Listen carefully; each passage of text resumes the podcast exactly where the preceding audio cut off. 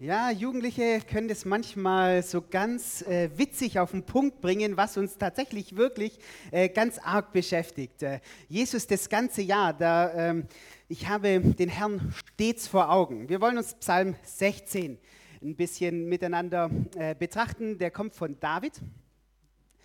Äh, der hat, David hat so tausend Jahre vor äh, Christus gelebt und von ihm heißt mal oder zweimal, dass er ein Mann nach dem Herzen Gottes war. Und in diesem Psalm beschreibt er, wie Gott selber oder, oder die Ewigkeit in sein Leben hineinleuchtet. Stellt euch so einen äh, grauen, grauen Alltag vor mit äh, Nebel überall und dann brechen auf einmal so, so Sonnenstrahlen durch. Und so empfindet er das, dass er Gott in seinem Leben hat, wie, wie wenn so die Strahlen Gottes so in sein Leben hineinleuchten, in sein Leben kommen. Ähm, wir werden es anhand von Psalm 16, anhand von drei Punkten so ein bisschen betrachten, nämlich das erste, ein sicherer Hafen bei Gott.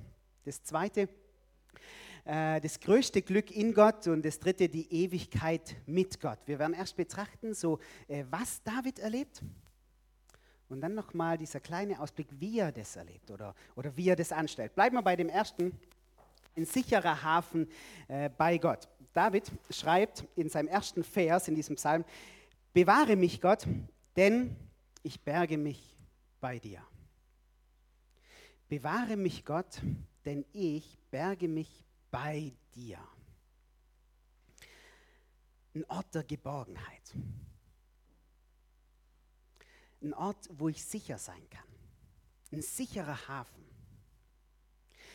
Ich glaube, wir, wir kennen das aus unserem Leben und wir wünschen uns das manchmal, dass wir einen, einen sicheren Hafen brauchen.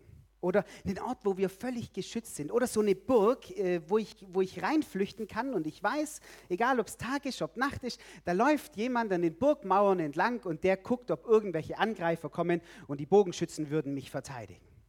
Ähm, genauso beschreibt es David. Ich bin bei Gott sicher. Er bewahrt mich. Wir haben vor Jahren äh, mal eine, ähm, sind wir von, von Amrum auf die äh, Hochseeinsel Helgoland übergefahren mit, mit so einer Fähre. Und ähm, ähm, die Schiffsbesatzung kam und ging rum und hat uns zwei Sachen mitgeteilt. Die erste Sache war, äh, dass es draußen auf der Hohen See äh, Windstärke 7 hat. Und die zweite Sache, die sie uns ausgeteilt hat, waren so kleine äh, Plastiktütchen. Wir hatten keine Ahnung, was Windstärke 7 mit kleinen Plastiktütchen zu tun hat, aber wir wussten das sehr schnell. ähm, das war so witzig. Also ich habe noch nie so eine hemmungslose Spuckerei gesehen wie auf diesem Schiff. Ähm, also die einen sind über die Reling gehangen, die anderen sind ab aufs Klo, manche sind auf irgendwas ausgerutscht, was da schon am Boden war. Die Schiffsbesatzung, die war, so, die war mehr mit uns beschäftigt wie, wie mit dem Schiff. Ähm, ähm, das, die, die waren wie so Kellner, nur nicht, dass sie das Essen gebracht haben, sondern ab, ab, abgeholt haben. ähm, Mann, waren wir heilfroh, als wir endlich den Hafen angelaufen haben und dann wieder äh, festen, festen Boden unter den Füßen hatten. Oh, das war super. Da hat noch keiner an die Rückfahrt gedacht. äh, war auch nicht mehr so schlimm. Äh, und dann so dieser sichere Hafen, da reinzulaufen, oh, das, das war's. Und jetzt, ähm, jetzt beschreibt David Gott wie jemand, wo sagt, bei dir bin ich geborgen. Bei dir bin ich sicher. Die Stürme des Lebens, die, die jagen durch mein Leben durch und die beuteln mich hin und her und die Wellen gehen rauf und runter. Aber bei dir, bei dir bin ich sicher. Bei dir bin ich geborgen. Ein anderer Psalmist, der beschreibt es nochmal in einem, in einem anderen Bild nämlich wer im Versteck des Höchsten wohnt, bleibt im Schatten des Allmächtigen. Ich sage zu dem Herrn, meine Zuflucht und meine Burg, mein Gott, ich vertraue auf ihn. Mit seinen Schwingen deckt er dich und du findest Zuflucht unter seinen Flügeln. Gott lädt uns ein, für eine gewisse Zeit Zuflucht bei ihm zu finden.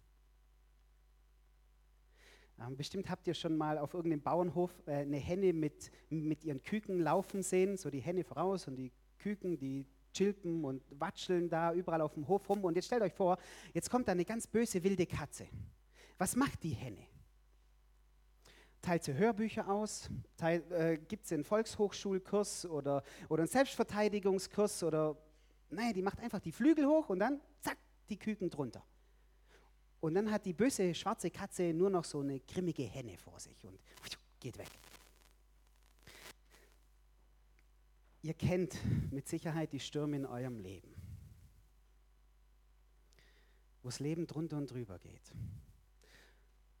Und David hat die Erfahrung gemacht, und es war ein Stück Ewigkeit für ihn, wo Gott in sein Leben hineinscheint, wenn er sagt, ich kann für einen gewissen Augenblick einfach mich bei Gott ausruhen, bei ihm Zuflucht finden, mich von ihm trösten lassen, bei ihm in Sicherheit sein. Mein Herz und meine Gedanken, die sich drehen ohne Ende, bei ihm zur Ruhe bringen. Das ist ein Stück Ewigkeit. Ähm, ich möchte euch einladen dazu, wenn, wenn die Stürme in eurem Leben mal wieder durchfegen ohne Ende,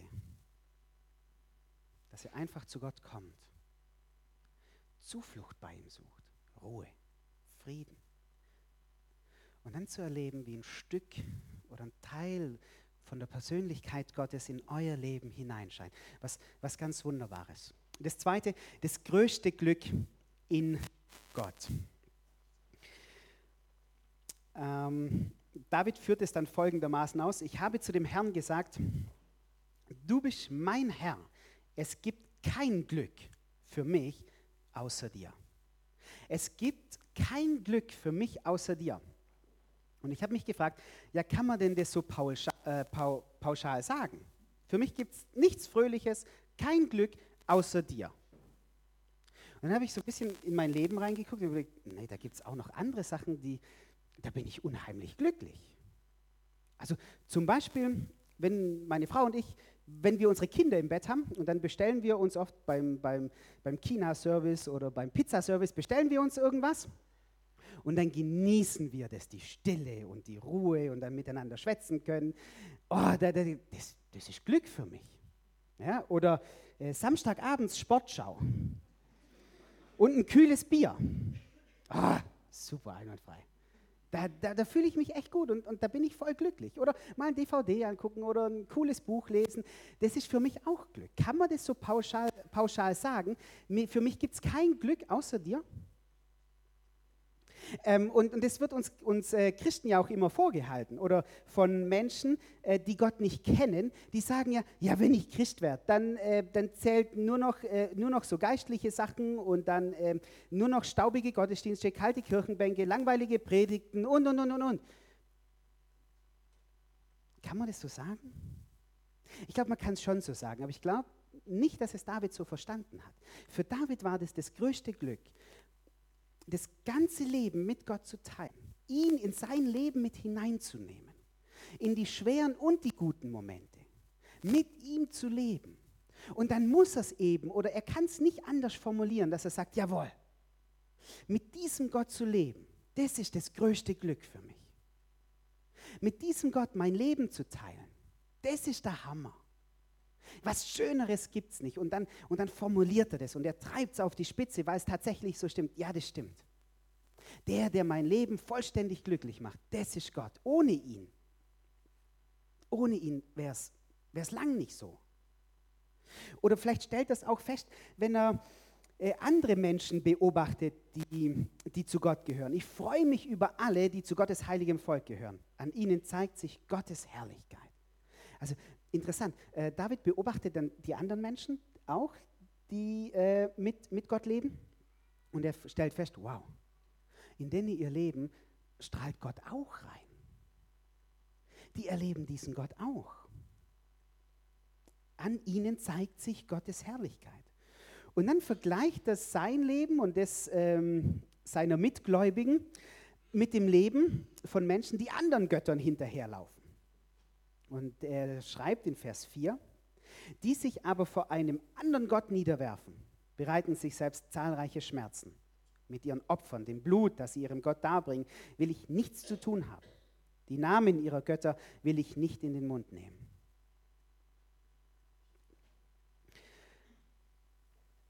Er vergleicht sein Leben mit seinem Gott, mit dem Leben von, von anderen Menschen, mit ihren Göttern. Und er stellt fest, die haben zahlreiche Schmerzen. Denen geht es nicht gut. Ähm, damals hat man sich so Götterstatuen aufgebaut und und und. Jetzt hat wahrscheinlich von uns modernen Menschen, oder die wenigsten natürlich, das gibt es immer noch, ähm, in, in, in seinem Wohnzimmerschränkle, in seiner Glasvitrine so, so eine kleine Götterstatue drinstehen. Das haben wahrscheinlich die wenigsten. Aber es gibt trotzdem noch Götter, vor denen wir uns niederwerfen. Es gibt trotzdem noch Götter, denen wir hinterherlaufen. Es gibt trotzdem noch Götzen, denen wir unser Leben anvertrauen. Ähm, der Martin Luther, der hat in seiner Auslegung zum ersten Gebot, also du sollst keine anderen Götter neben mir haben, die Frage gestellt, was heißt einen Gott haben? Beziehungsweise was ist Gott? Und er antwortet dann darauf, ein Gott heißt etwas, von dem man alles Gute erhoffen und zu dem man in allen Nöten seine Zuflucht nehmen soll. Einen Gott haben heißt also nichts anderes, als ihm von Herzen vertrauen und glauben. Das nun sage ich. Woran du dein Herz hängst und worauf du dich verlässt, das ist eigentlich dein Gott. Und Martin Luther schreibt dann weiter zu, zu was uns Gott auffordert. Sieh zu, und lass mich allein dein Gott sein und suche ja keinen anderen. Das heißt, was dir an Gutem mangelt, das erhoff von mir und es such bei mir. Und wenn du Unglück und Not zu leiden hast, so halt dich zu mir. Ich, ich will dir genug geben und aus aller Not helfen. Lass nur dein Herz an keinem anderen hangen, noch bei ihm ruhen. Von wem oder was erhoffe ich alles Gute? Von wem oder was oder wo fliehe ich hin, wenn ich in Not bin, wenn ich in Angst bin? Und Martin Luther sagt, das, worauf du dein Vertrauen setzt, das ist dein Gott. Dem hängst du an. Ähm, äh, Arbeit. Arbeit ist super und es gibt uns auch Sinn im Leben. Aber sobald ich von meiner Arbeit erhoffe, wird es ganz arg schwer. Dann kann das zu einem Götzen werden ähm, oder, oder Geld. Ich bin, ich bin super froh, dass ich Geld zur Verfügung habe. Aber wenn ich, wenn, wenn ich, wenn ich denke, Geld löst, löst meine Probleme, dann werde ich irgendwann enttäuscht werden. Stört das ein bisschen? Ja, dann, dann nehmen wir ein. Äh Ist an? Ja, ja, cool. Ähm, dann werde ich irgendwann enttäuscht werden. Oder, oder, oder auch Ehepartner oder Sexualität. Wenn ich, darf, wenn ich, wenn, wenn ich meinen mein Ehepartner überfrachte mit, mit, mit allen meinen Erwartungen, das kann nur scheitern. Oder Sexualität auch. Wenn ich von Sexualität alles erwarte, dann werde ich irgendwann Menschen missbrauchen. Ähm, oder Macht. Natürlich brauchen wir gute Führungspositionen. Aber am Ende werde ich irgendwann, ähm, werde ich irgendwann mein, mein, mein Herz verlieren wenn ich darauf vertraue. Äh, darf ich euch fragen, an was hängst du? Worauf hoffst du? Von was erhoffst du dein größtes Glück? Bei was suchst du deine Zuflucht? Egal was oder wer es ist, die meisten Götter oder Götzen, die wir uns aussuchen, werden am Ende ein kaputtes Leben zurücklassen. Und wir werden irgendwann verlieren. Und dann ab Vers 5 beschreibt er, wie viel Gott ihm bedeutet. Und er geht in eine interessante Bildersprache über. Eine Bildersprache von, von Erbe und Landbesitz. Und ich habe mir so gedacht, äh, bei der Vorbereitung, jawohl, dieser Israelit David, der scheint im Bezug zu seinem Stückle Land dem Schwaben sehr ähnlich zu sein. Ähm, er schreibt, der Herr ist das Teil meines Erbes und mein Becher. Du bist es, der mein Los festlegt. Die Messschnüre sind mir gefallen auf liebliches Land, ja, mein Erbteil gefällt mir. Meine Frau, die kommt ja von der Schwäbischen Alb, Meschstetten. Und jetzt war es da so, oder es ist immer noch so, äh, die sind ganz arg mit ihrem, mit ihrem Äckerle und Wiesle verbunden. Ähm, meine Schwiegereltern, die haben erst sich einen Bauplatz zusammengespart, haben dann ein Haus drauf gebaut und dann haben sie ihren beiden Töchtern auch äh, jeweils einen Bauplatz äh, zu, zusammengespart. Das haben die sich vom, vom Mund weggespart, dass ihre beiden Töchter, wenn sie mal heiraten, einen Bauplatz haben. Cool, super. Bin ich auch zu einem gekommen. Ähm, und, ähm, und die haben Wiesle und was weiß ich, was die alles haben. Also die haben eine ganz, das ist ein ganz, ganz hoher Wert auf, auf der Schwäbischen Alb. Jetzt witzigerweise ähm, komme ich, komm ich hierher nach Schöneich und da ist Dupfe gleich. Ja? Ähm, da hat die Generation 50 aufwärts, die hat für ihre Kinder geguckt, dass sie um oder in Schöneich jeder, jeder so Bauplätzle mal hat. Oder, oder was ich noch beobachtet habe, ähm, ist, dass, ähm, dass Rentner, ja, die haben einen Traktor und dann fahren die auf ihrem Traktor raus auf ihr Äckerle oder in ihren Wengert. Äh, oder, ähm, und dann tun sie da Kartoffeln pflanzen. Das hätten die, weiß Gott, nicht, das hätten die nicht nötig. Die waren Manager bei IBM, tralala, was weiß ich. Aber sie auf dem Traktorle hocken und dann aufs Äckerle rauszufahren, das, das war das Größte. Oder ist das Größte. Finde voll witzig.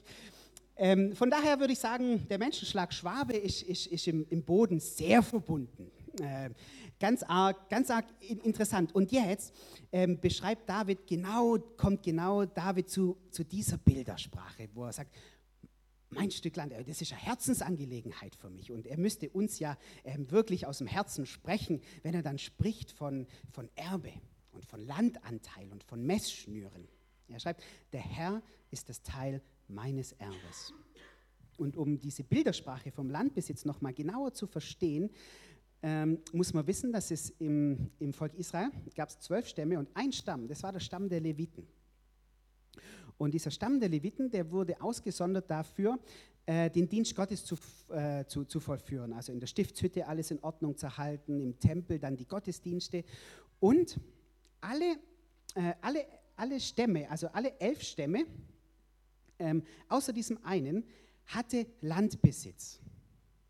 Dieser eine Stamm der Leviten hatte keinen Landbesitz.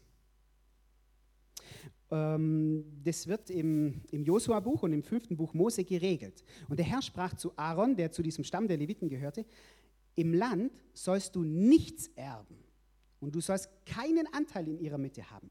Ich bin dein Anteil und dein Erbe inmitten der Söhne Israel. Also alle elf Stämme wurde nach Größe und, ähm, und, und, und, wurde, denen, äh, wurde das Land vermessen, zack, zack, zack, zack. Und dann hat jeder Stamm ein, ein Stück Land gekriegt. Nur die Leviten, die hatten kein Land. Und, und, daraus hat sich, dann, hat sich dann Folgendes entwickelt, nämlich äh, dieses, dieses Wort, wir haben den Herrn. Und es taucht dann im Alten Testament immer wieder auf, zum Beispiel Psalm 73. Mag, mag auch mein Leib und mein Herz vergehen, meines Herzens Fels und mein Teil ist Gott auf ewig. Oder Psalm 142.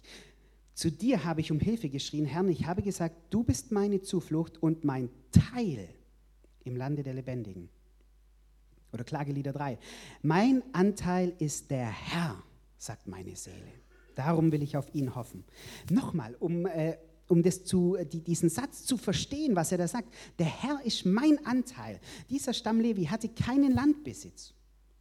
Hat sich um die geistlichen Angelegenheiten gekümmert, dass das alles funktioniert. Und Gott macht ihnen eine Verheißung. Er sagt, ihr habt zwar kein Land, wie die anderen alle, aber ihr bekommt mich in einer ganz besonderen Art und Weise. Ihr kriegt mich. Ihr kriegt Anteil an mir selber. Und daraus hat sich dann diese Herzensüberzeugung entwickelt, ich habe zwar kein Land, aber ich habe Gott in einer besonderen Art und Weise. Und ich habe gedacht, was für eine Aussage. Was für eine Aussage im Ohr eines Schwaben. Das muss man mal, das muss man mal auf der Zunge zergehen lassen. Gott, die hat zwar kein Äckerle und ich weiß auch nicht, wohin mein Haus bauen soll, aber ich habe dich. Ich könnte mein Äckerle verkaufen und mein Wiesle und ihr könnt alles hergeben. Warum? Ey, ich habe doch dich. Also ich will euch jetzt nicht animieren dazu, alles, alles zu verkaufen oder so, gar nicht. Aber diesen Wert herausstreichen, sagen, boah, ich habe das zwar alles nicht, aber ich habe Gott oder ich habe Anteil an Gott. Er ist mein Anteil. Mehr gibt es gar nicht. Mehr kann ich aus diesem Leben gar nicht rausholen. Und auch hier, gell, äh, David sagt, wenn ich Gott habe, das verkürzt mein Leben nicht. Mein Leben wird nicht un, un, unlebenswerter, sondern mein Leben wird reich, weil ich Anteil an Gott habe oder er möchte sich mir in einer besonderen Art und Weise schenken. Das größte Glück in Gott und dann die Ewigkeit mit Gott, der dritte Punkt. Und jetzt spannt David zum Schluss nochmal einen ganz weiten, aber einen ganz entscheidenden Bogen. Vers 9. Auch mein Fleisch wird in Sicherheit ruhen, denn meine Seele wirst du dem Totenreich nicht lassen. Du wirst nicht zugeben, dass ein Frommer die Grube sieht. Du wirst mir kundtun den Weg des Lebens und Fülle von Freuden ist vor deinem Angesicht, Lieblichkeiten in deiner Rechten immer da. David spannt jetzt den Bogen von seinem gegenwärtigen Leben hin in die Ewigkeit. Und ich glaube, das ist entscheidend. Wenn, wenn Gottes Ewigkeit in unser Herz hinein oder in unser Leben hineinleuchten will, dann ist die Ewigkeit entscheidend. Wie wir über das Leben nach dem Tod denken, das ist entscheidend für hier und jetzt. Ähm, wenn wir heute wahrscheinlich den, äh, den normalen Deutschen fragen würden, ja, was kommt denn nach dem Tod, dann würden die meisten darauf antworten, äh, nach dem Tod, Klappe zu, da ist Leben aus. Da kommt nicht mehr arg viel.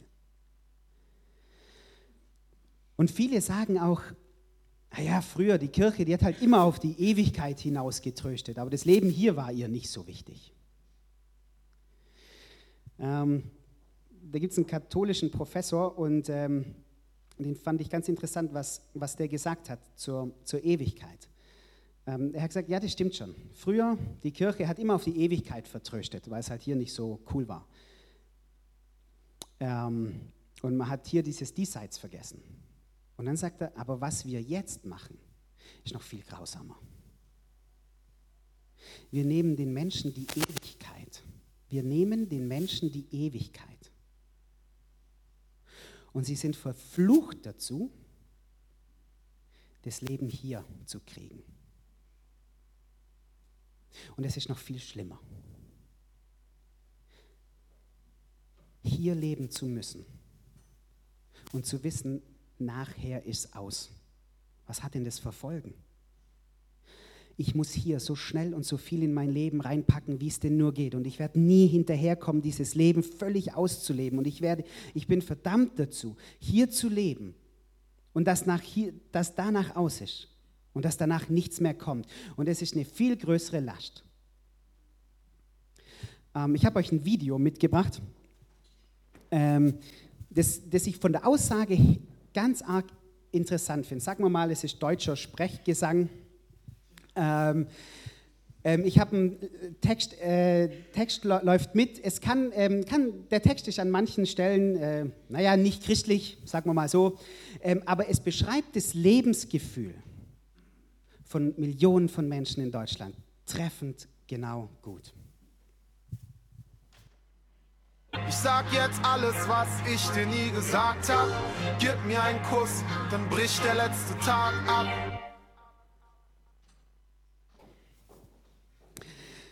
Was passiert denn, wenn ich die Ewigkeit streiche? Ich muss immer mehr ins Hier und Jetzt packen. Ich muss immer schneller leben, um immer mehr zu erleben. Und ich kann es mir gar nicht mehr leisten, mal eine Pause drin zu haben, weil ich Angst habe, ich verpasse irgendwas.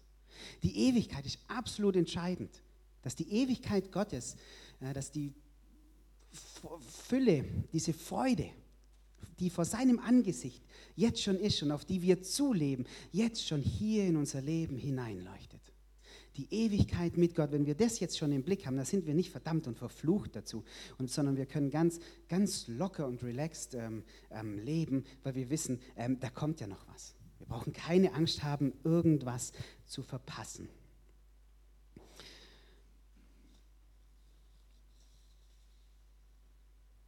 Wie nimmt David Gott wahr? Wie erlebt es David, dass Gottes Herrlichkeit in sein Leben hineinscheint? Nicht nur an Weihnachten, ähm, nicht nur an Ostern, nicht nur an Pfingsten, sondern das, äh, sondern das ganze Leben, den ganz normalen Tag, den ganz normalen Alltagsablauf. Wie scheint oder wie nimmt er das an, Oder wie geht das an, Gottes Herrlichkeit in seinem Leben zu erleben? Ab Vers 7. Ich preise den Herrn, weil er mich beraten hat. Selbst nachts weist mein Gewissen mich zurecht. Und jetzt kommt Vers 8. Ich habe den Herrn stets vor Augen. Ich habe den Herrn stets vor Augen. Weil er mir zur Seite steht, werde ich nicht zu Fall kommen. Deshalb ist mein Herz voller Freude und ich kann aus tiefster Seele jubeln. Das ist das Wundervolle. Das ist eine Entscheidung, die David für sich getroffen hat. Er sagt, ich stelle den Herrn dauernd, andauernd, stets vor meine Augen. Ich gehe mit meinem Herrn durch mein Leben. Egal wo ich gerade bin, ob es im Geschäft ist, ob es daheim ist, völlig egal, ob es im Urlaub ist, ich habe den Herrn stets vor Augen, nicht nur im Gottesdienst, nicht nur in meiner geistlichen Zeit, sondern ich gehe mit meinem Gott durchs Leben. Und dann sagt er, dann werde ich überall in meinem Leben, egal wo, egal wann, werde ich entdecken, wie Gottes Herrlichkeit in mein Leben hineinscheint. Ich habe ich hab festgestellt, das, was ich vor meine Augen äh, stelle, das werde ich sehen. Wenn ich zynisch durchs Leben gehe, dann werde ich der Welt zynisch begegnen. Wenn ich pessimistisch durchs Leben gehe, dann wird sich mir die Welt und Gott und alles pessimistisch zeigen. Das, was ich mir vor Augen stelle, das werde ich sehen und das werde ich erleben. Und damit macht diese wunderbare Erfahrung, er stellt David vor sein Leben. Er sagt, ich gehe bewusst mit diesem Gott durch mein Leben. Ich treffe bewusst diese Entscheidung. Ich stelle den Herrn vor meine Augen. Und mit ihm gehe ich durch mein Leben. Und dadurch, dass er das macht, entdeckt er Gott in ganz arg vielen Bereichen seines Lebens. Lasst uns zum, zum Schluss kommen. Jesus kam und Jesus ist gestorben und Jesus ist von den Toten auferstanden, um uns eine völlig neue Realität zu öffnen. Jesus hat gesagt, ich bin der Weg zum Vater. Ich eröffne euch die Realität Gottes. Jesus ist gekommen und hat gesagt, die Königsherrschaft Gottes, also die Welt, wo Gott regiert, das ist schon mitten unter euch. Das ist nicht über nächsten Berg, das ist nicht über nächsten Fluss, sondern sie ist hier, mitten unter euch. Und Jesus lädt uns eigentlich dazu ein, im Hier und Jetzt mit diesem Gott zu leben, ihn zu erleben. Ich möchte euch einladen, dass ihr aufsteht und ein stilles Gebet sprecht. Dass ihr einfach, dass, dass jeder jetzt von euch mit, mit Gott redet und, und ihm das sagt, was ihm, was ihm ähm, ähm, wichtig geworden ist. Und vielleicht auch die Entscheidung, ich will dich vor, vor meine Augen stellen.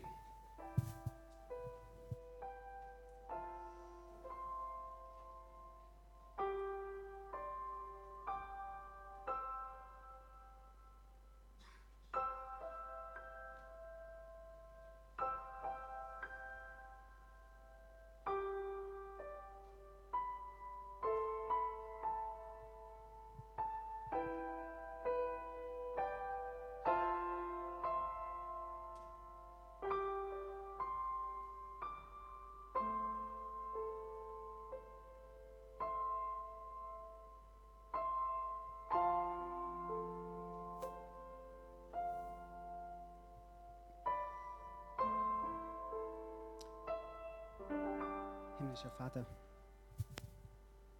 himmlischer Vater, ich glaube, wir sehnen uns danach, dass du in unser Leben scheinst. Wir sehnen uns danach, dass, dass ein Stück von deiner Ewigkeit in unser Leben hineinleuchtet. Oft verpassen wir dich, weil, weil wir dich nicht vor Augen haben. Ich möchte dich bitten, dass, ja, dass, dass wir diese Entscheidung treffen, bewusst mit dir durch unser Leben zu gehen. Und dass wir dich entdecken hier in unserer Stadt, dass wir dich entdecken hier in unserer Gemeinde, dass wir dich entdecken hier in unserem Leben. Ich danke dir, dass du jemand bist, der sich nicht zurückhält, sondern dass du jemand bist, der wirklich in unser Leben kommen möchte und der unser Leben erfüllen möchte mit, mit dir selber, dass wir Anteil bekommen an dir. Ich möchte dich bitten, dass du diese Sehnsucht, die wir in uns tragen, dass du die mit dir selber füllst dass wir dich entdecken in unserem Leben. Amen.